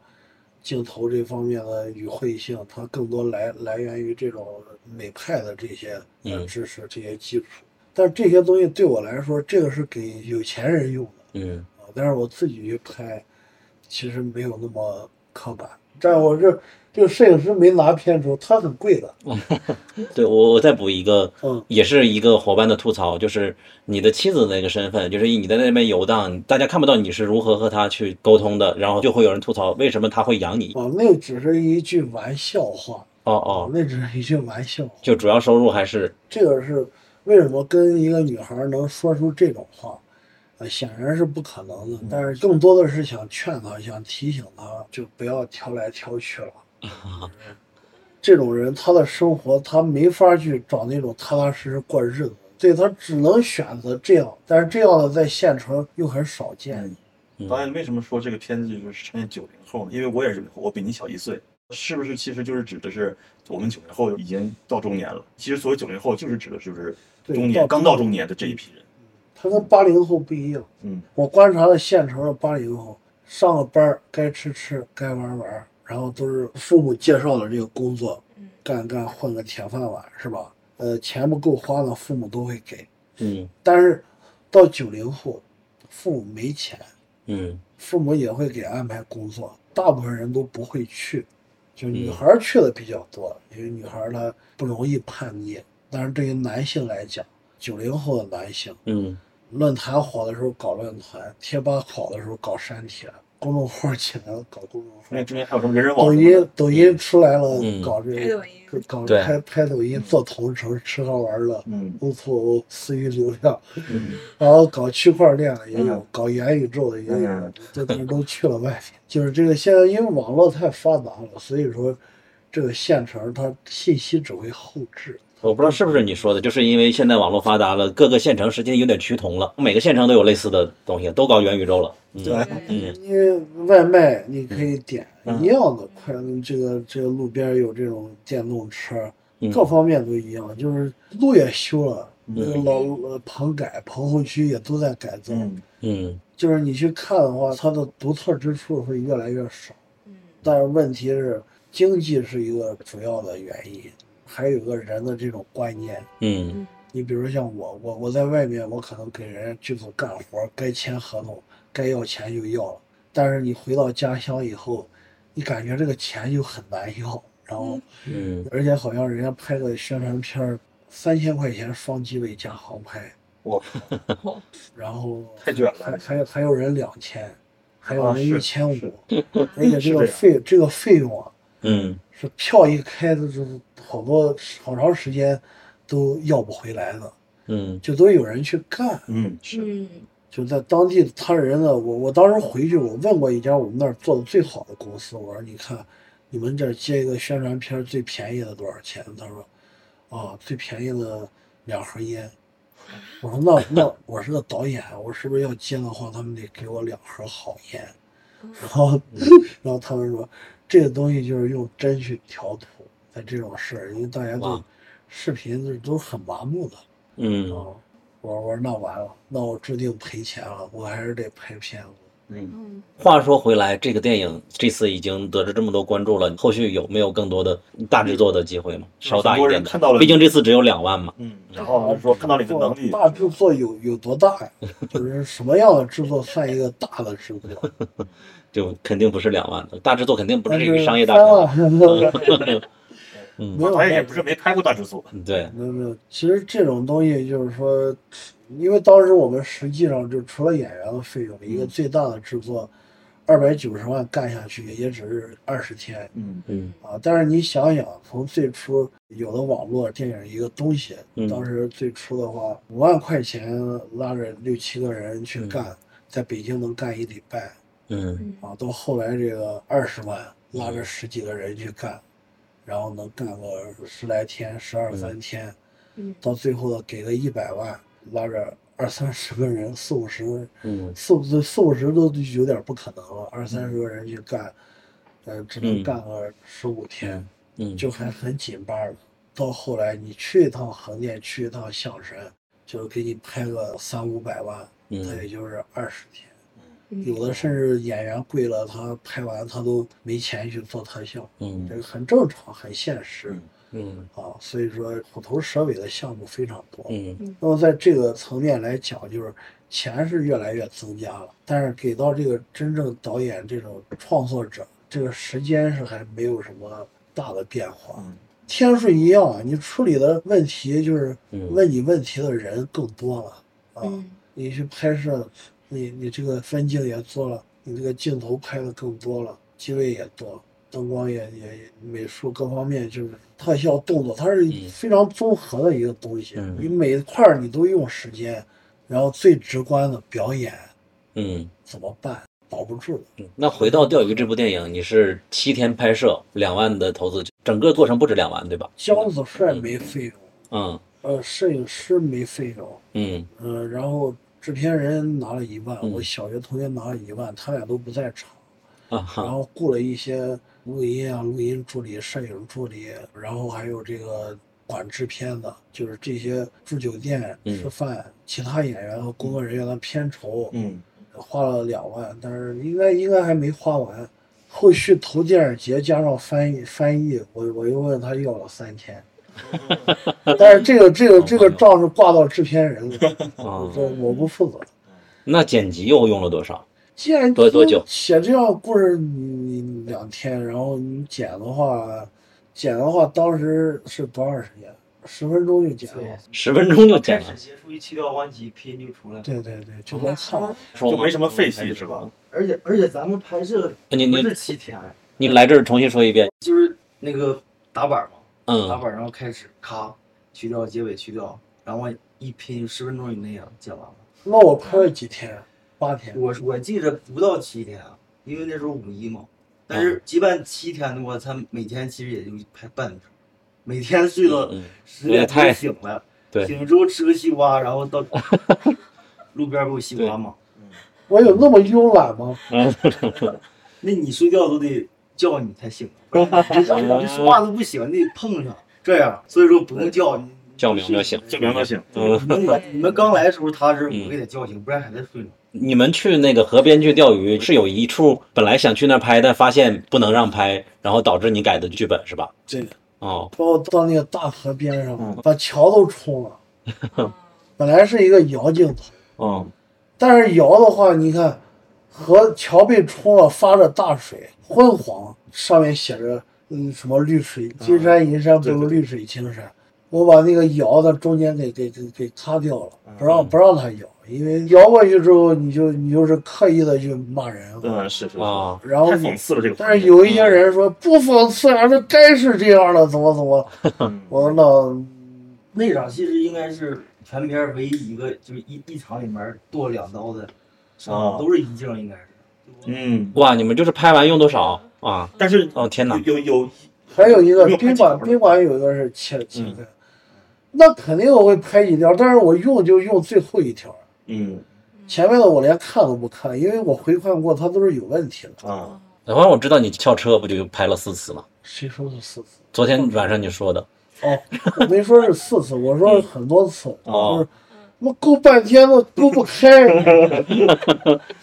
其实我可以把它先弄开，嗯啊，就是，但是我觉得没有这种体验，嗯，我不能无实物，这个必须是，哪怕是背嗯面也得有有这种心情。嗯，行，就有很多人说这个片子让他们想起了洪尚秀的电影，但其实我看过很多洪尚秀的电影，但我并不这么认为，我反而想起了另一部韩国电影，也是韩国导演拍的，嗯叫《快乐公交日》，因为有很多相似性。第一，嗯两个他也是新导演。第二呢，就是说两个片子都是强对话，就是靠台词呃来就是支撑起一些那个戏嗯剧和人物。第三，他那是拍了八天，你你那拍了七天。第四，两个导演都演了我这拍了六六天， 啊，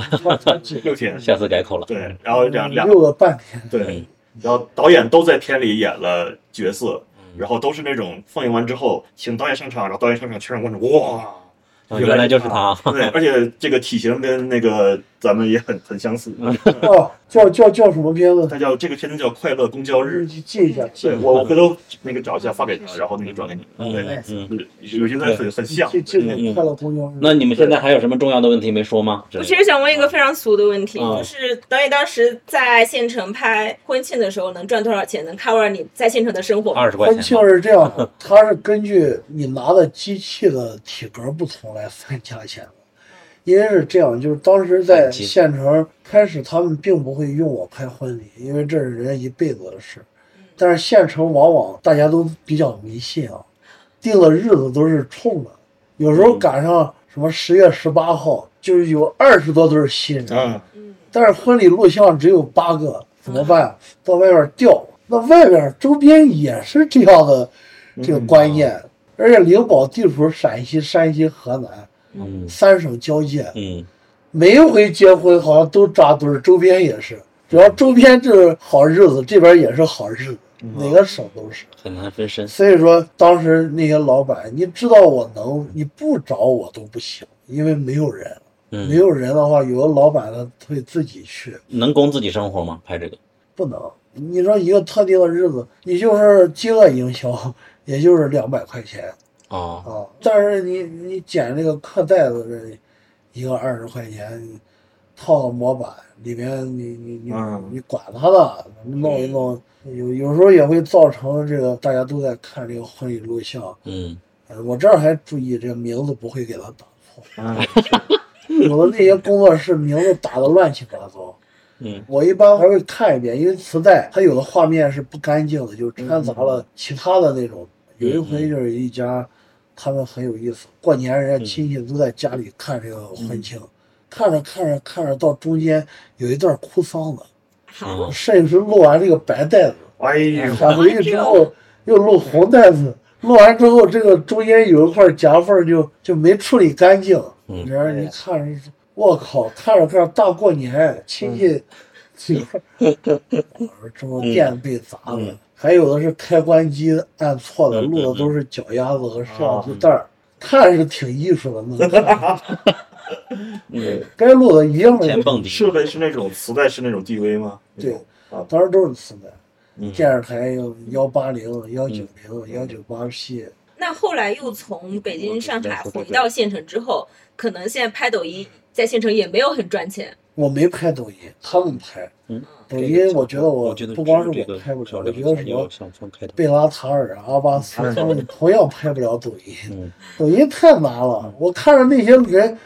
天天开会在一块儿。我们得要流量，我们得上热搜，得黄金三秒，就听很多课，报很多课，嗯都是我说我说大哥们，你们跟我拍电影吧，求求你们了！我觉得你们拍抖音太难了，比我们拍电影辛苦太多了。这就关联到本届 First 的另一部纪录片，就是主竞赛纪录片里面的《义无闯客》，就是在讲这个事情。正好提到了《义务闯客》，不是，或者本届 First 嘛，我们最后要聊一个事情，就你有关注目前的评分吗？我们现在我先罗列一下，观众你就每次看完之后那个选票，你是七点二分排第三，应该是知道的吧？就是第一的是一个和四个，第二个是百川东道海嘛。然后另外麻雀放映和不散有两个媒体嘛，电影媒体他们分别搞了类似于戛纳的这种场刊评分嘛。嗯，你在麻雀放映评分是二加九，仅次于一个四分，对，仅次于一个和四个，那和那个不要再见啊、余华堂和废物故事并列第二。然后另不散那个也评分稍微低一点，主要是有一个一分，但是整体的这个口碑、媒体口碑和观众口碑都已经很棒了。这个你是关注的吗？嗯，这个我、哦我是其实是不太关注，对因为本身投这个比赛，首先是我自己认为都有争议，哦嗯然后就我没有像人家那样就是花很长时间。当时就是有一次采访，他说啊，那对你这样的经历，你得到这个结果，你是不是应该亏一下？我说，如果我是找投资很困难，也跑了很多创投，也写了几年剧本，也兢兢业业地拍，也动了很多时候被哦审查蹂躏，也剪呀、各种各种，我会哭。嗯，但是我没有做那么多努力，很轻同松，嗯样就是说，入围通知收到了以后，其实最开始收预选通知，嗯，我说那是啥意思啊？你给我个痛快的死法，就是你这吊着我，你又说预选过了，又说这个邮件儿又不要告诉别人，那它的价值在哪儿？ 我就通过预选，其实我已经够了，我已经满足了。哦，入围以后呢，一一看，嚯，我就查一查其他的片子。嗯，既然入入围了，已经可以了。嗯，去了肯定能看，我就学习学习。嗯我一搜是吓我一大跳，都是很厉害的，嗯都是很厉害。我一看这些人，这些年轻虽然是年轻导演，他们都有拥有着不一样的坚持， 不一样的配置。对。那这届 first 你都看了多少片子？有喜欢的吗？嗯，短片有一个第一口，看了之后，我发现那个摄影指导和监制记住这个名字，跟那个女孩儿也聊了聊。紧接着有媒体给我推荐说，你看看那个亲密，这个亲密就是他那个片子的监制，就是拍了一个短片，我还没去看。哦，然后我打听这个人，之前用了一个摄影师叫齐博，这个这个成语，亲密的导演是他的同学。这为什么要提这个齐博？齐博他一一六年之前拍我拍了三年，当时是我呃自己的纪录片儿嘛嗯他到这儿拿了一个第十届的最佳纪录片儿提名。嗯嗯导致就是当时其实很多人是认识我，嗯，就知道我的这个形象。然后我觉得那个第一口那个那个短片是我喜欢的类型 嗯啊。然后这些长片里面有一些导演的年龄都很小，嗯反正我只是感觉我我更关注一个影片的这个节奏。嗯当时看这个《百川东到海》，呃，除了结尾，其他的节奏是相对舒服的。啊嗯节奏很成熟。那剩下有一些片子很多都没有看，啊没有长片看了几部啊？长篇看了《雨雨花堂》，嗯，你你看你睡觉，这就没意思了。 没看你其实没看他我虽然是睡，但是我听着声音，他电影是，嗯就是他不光有这个画面，你说嗯，你好几次被歌声吵 醒。雨花堂是，嗯雨花堂，嗯雨花堂，因为我期待很大，因为之前我朋友透露我说这个雨花堂在诺加诺表现不错，然后嗯导演之前的短片，嗯呃，非常好，给人留下了深刻的印象。他的摄影，我有个朋友还认识，嗯哦、就快结束的时候，我看那儿有个有个影子嘛，嗯啊，大概我也能理解，因为我看到很多，不是我看到片子不多，就是我看到极个别的金棕榈的一些片子，哦他们可能这个第一个镜头就是传达的东西都很多，就是这包括这个片子的主题啊、含义啊什么的，嗯啊，大概会有一个指向。那么我看到后面，我就是客观的说一下我是怎么睡过去的。看到看到这个后面的一个女孩躺在那儿，这个医医生在对话。对话的时候，你已经说了，这个医生就从这个你的姿态，他坐起来，已经能知道这个是怀孕了。然后你在对白上一直提，一直提，一直提，就是当时我就觉得这个，哎呀，这是肯定是，然后就眯了会儿，眯了会儿，但听到那个他说研究一个什么器械，是两个老太太啊，对，研究一个智能的一个什么东西，嗯哦，然后我又睁开眼睛又看了会儿，嗯，看了会儿，没眯多久其实，嗯对，又又又又眯着了。但是你像你当时看那个路边野餐就没有这种感觉，哦，但你们有共同点嗯是吧？都拍过婚礼。毕赣呃就是他讲故事的时候，他很清楚自己有什么什么要有，什么什么时间有节奏啊，嗯这些时空，就一个和四个之类的都没有看一。个和四个，当时在露天那个环境我没有坐进去，然后里面已经爆满了。没约到，我在外面看，然后边上很吵闹，嗯，只能看他的那个那个画面各方面，就是这个导演很年轻，镜头拍的很多。嗯，当时看我也是一直在猜剧情，对，悬疑，对，这就是悬疑，对对对，嗯这是类给型我的片。感觉就是说，藏族的这种片子，他能做这种类型，啊嗯，我觉得非常牛逼。嗯嗯，就是，但是但是但是，咱话说回来，就是说，我也没有那么高的这种鉴赏的这种这种能客气能力啊。谦虚了导演。对，那我们差不多录制了刚好两个小时嘛，然后把我们想问的都问过了。嗯我希望以可能下一届的时候，说不定导演还能来，我们还能再续着聊。嗯你现在就是我们收个尾，然后导演跟大家最后说几句话。好，我我们当然也希望我们的听众有一天能看到这部电影吧，不知道到底有没有机会。首先，这种创作它的审核的问题，虽然大家说片子里没什么，但是现在这个审核也越来越严了。至嗯于说能不能跟大家见面，主要看能不能通过这个审核，反正网络是没通过。啊哦，另外一方面就是说，电影的这个立项是是是已经有了的，哦，但是就是说我更多的是希望更多的人，就是能够摆脱障碍和束缚，用一种极简的方式，自己有什么想法，真的是拿手机也可以，拿拿什么都可以，就是去做，不要觉得自己离这个电影特别远，反而就离得很近。真的，它比你也许你拍一个一条抖音，它可能因为种种原因火不了，没流量。但是你一定可以拍一个长的这种无聊的故事，去投一投电影节，前提是你自己你自己得觉得它有价值，嗯它也就是你如果觉得你还有一些独特的看法，嗯你觉得你跟普通人不一样，或者说完全一样，嗯，你都可以去尝试。南新导演的访谈到此结束，下面的十几分钟是《宇宙尽头小酒馆》的蛋黄酱与钓鱼主演姜子帅之间的聊天。现在豆瓣页面上全部都是南希一个人的照片。嗯对对对对，他他不怕，他不怕，嗯，他不怕，就是全是他。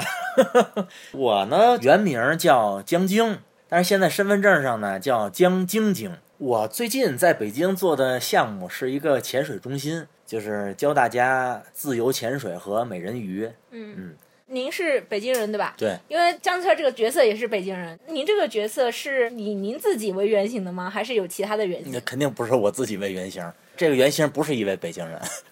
他可以是一位这个外来人。这个是本身南新是有一部分这个经历是和这个故事是相近的，嗯所以就在我的算是一种一种要求下，我们一块儿把这个事儿就传承了，那您觉得您本人跟这个角色相似度有多高呢？就是外形儿，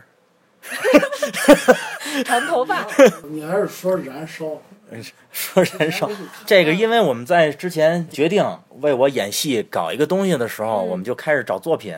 但实际上结果也没有什么好参考的了。之前看了这个《燃烧》，然后他说这个我像那个史蒂文·元，我说我这这这跟我有什么关系？因为我从来没有想过我跟什么这种帅哥啊什么东西有什么关系，一点关系都没有。我想演那刘亚仁那角色，我觉得那角色特丰富，然后对于这个去施展我的这个表演欲啊，可能更合适。然后他说不行，你那个你就是那个史蒂文元。我说那就史蒂文元就是史蒂文元嘛，反正是我的目标就是长篇，我要演一个，并且我一分不掏，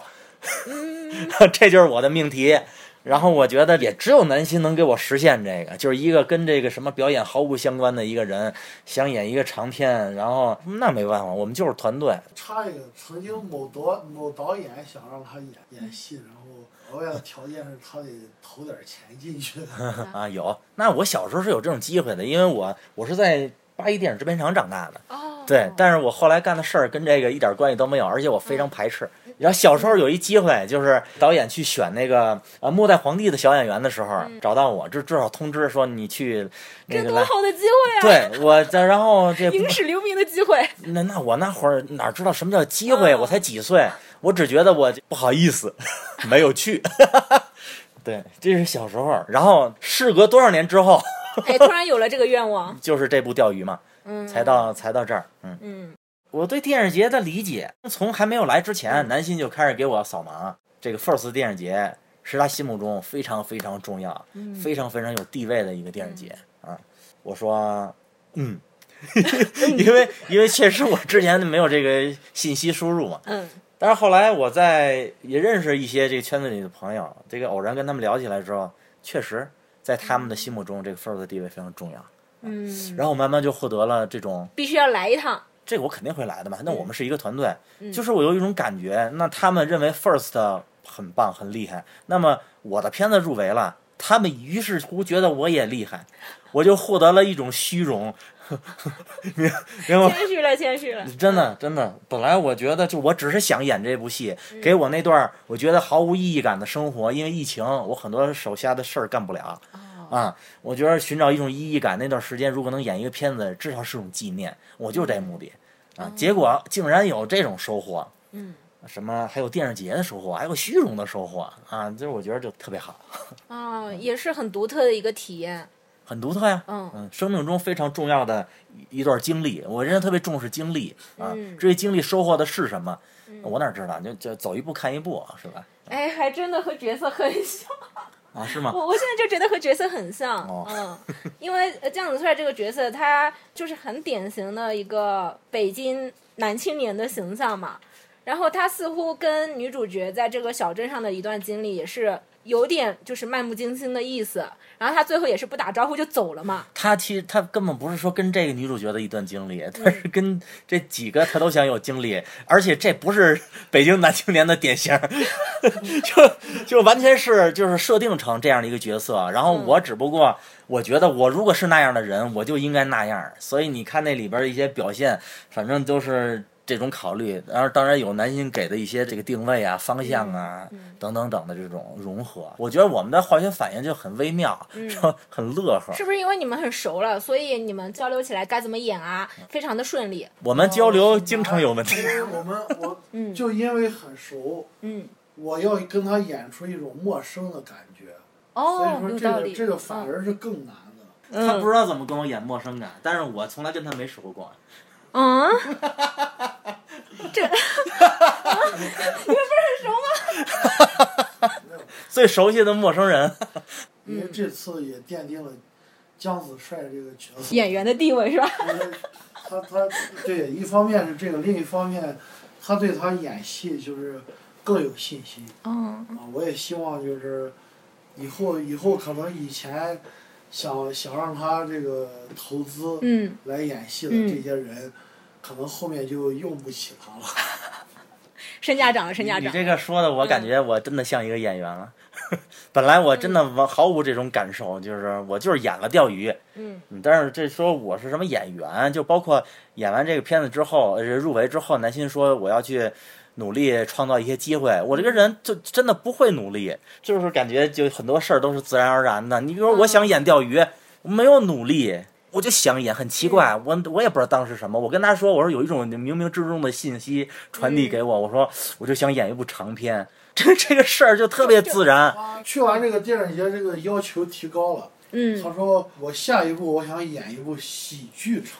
啊，就是啊之前我就说过这个事儿，我说我一定会是特别适合演喜剧，因为我特别喜欢逗观众笑。这片子您也能看得出来，啊对我就对特别是很喜欢多笑嗯逗观众笑。就是如果演一部什么那种爆笑的喜剧，其实我的我的那个表情也特别丰 富，我老想有这么一个这种这种体验，这种机会，就是好玩的东西，我的有趣的东西哎都，想包括试试包括走走心灵的东西，也是一些那个有人性光辉的东西，嗯这是我的个人喜好。我平时也更关注这方面的这个内容吧，还有科技啊、科学、科幻啊。嗯，那可以冒昧问一下，您是家里有长辈是在八一厂的吗？是是，都在八一厂，都在八一厂。但是我就后来哦你为什么没有我我特别加入？我说不上来，可能跟他们对我的这种教育、管理、嗯这种控制啊有关系。我就特别不想干这事儿，嗯因为你们都干这个事儿，我听你们的安排，我在做这件事儿，嗯我们找不到那种价值感。反而我现在我想演一个主角，我演了，我反而有这种价值感。嗯那么这个入围了，然后之后我价值感可能就更强烈。本来我不觉得啊，就是只有这到了这个 first 的认可，我可能觉得我或许可能会擅长表演。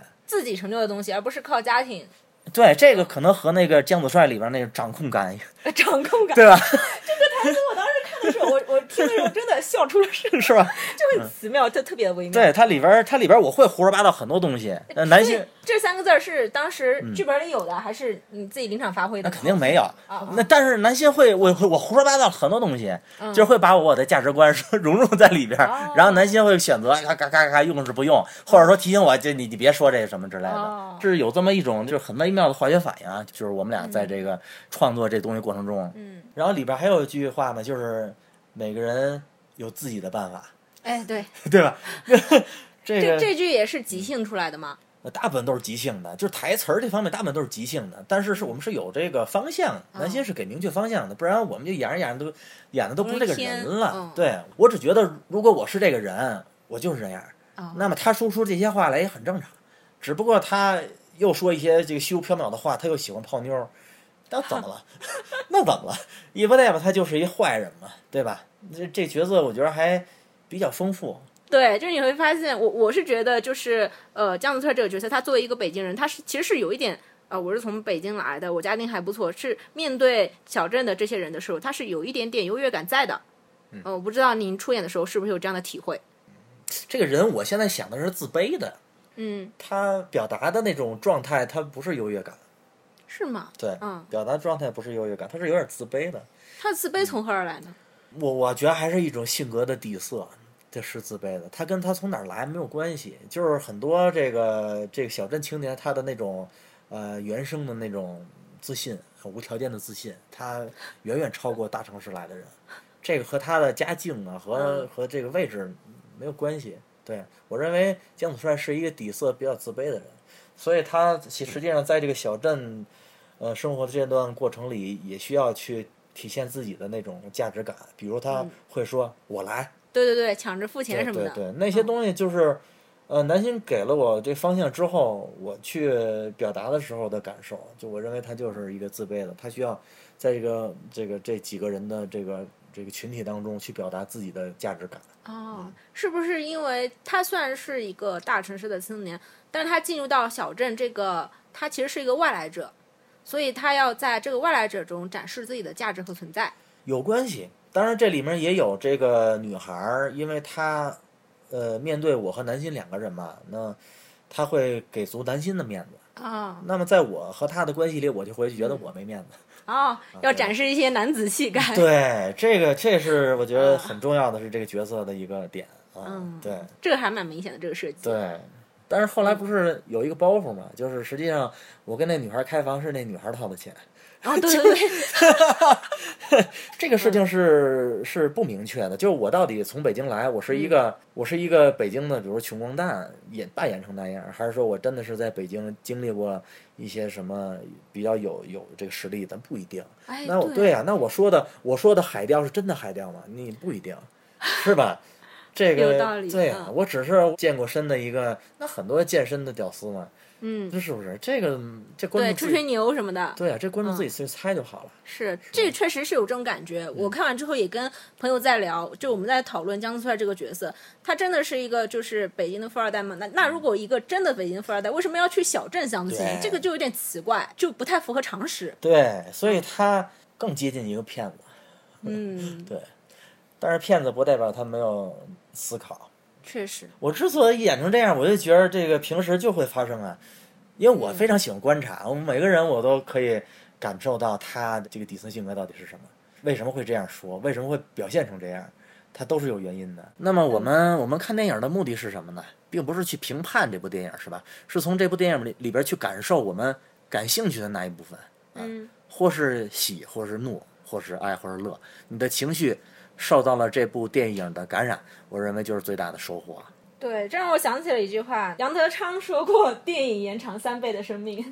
是的，对是的，就是我们对，体 验另一种喜怒我哀乐。”就是这个俗话说，我们每个人都只有一辈子，那嗯么你怎么能让你这一辈子你自认为觉得值？电影是一个工具，那下一部片子你还会出演吗？会啊。 嗯，我问他，我说我说你想拍什么吗？反正你想拍什么都是我演的现成宇宙，啊。现成故事宇宙。哎，你不是，关键是你这里面提了一词儿，还跟、嗯跟我们下一步想弄的真有关系。我现在是吗卖个关子啊。啊、对他问我说弄什么弄，我说弄什么我演。以上就是本期节目的全部内容，但前排收听 First 这个系列还有更多节目，你可以在小宇宙 APP 搜索 First 继续收听。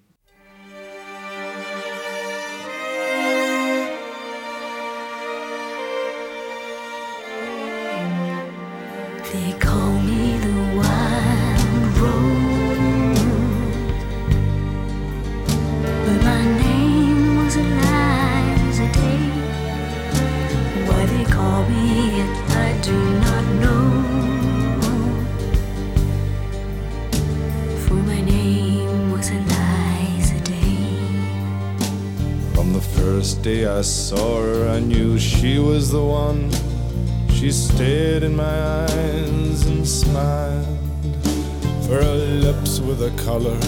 of the roses that grew down the river, all bloody and wild. When he knocked on my door and entered the room,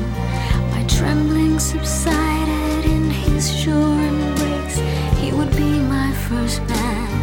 and with a careful hand, he wiped out the tears that ran down my face. They call me the wild rose, but my name was Eliza Day. Why they call me that I do not know. For my name was Eliza Day. On the second day, I brought her a flower. She was more beautiful than any woman I've seen. I said, Do you know where the wild roses grow? So sweet and scarlet and free.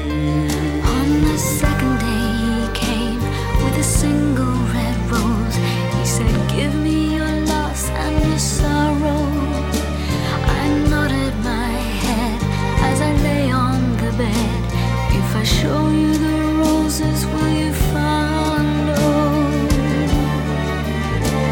They call me the wild rose. But my name was Eliza Day. Why they call me that I do not know. For my name was Eliza Day. On the third day, he took me to the river. He showed me the roses and we kissed. And the last thing I heard was a muttered word as he knelt above me with a rock in his fist. On the last day I took her where the wild roses grow. She lay on the bank, the wind light as a thief, and I kissed her goodbye. Said all beauty must die, and I leant down and planted a rose between her teeth. They call me the wild rose, but my name was Eliza Day. Why they call me it, I do not know. For my name was Eliza Day. My name was Eliza Day. For my name was Eliza Day.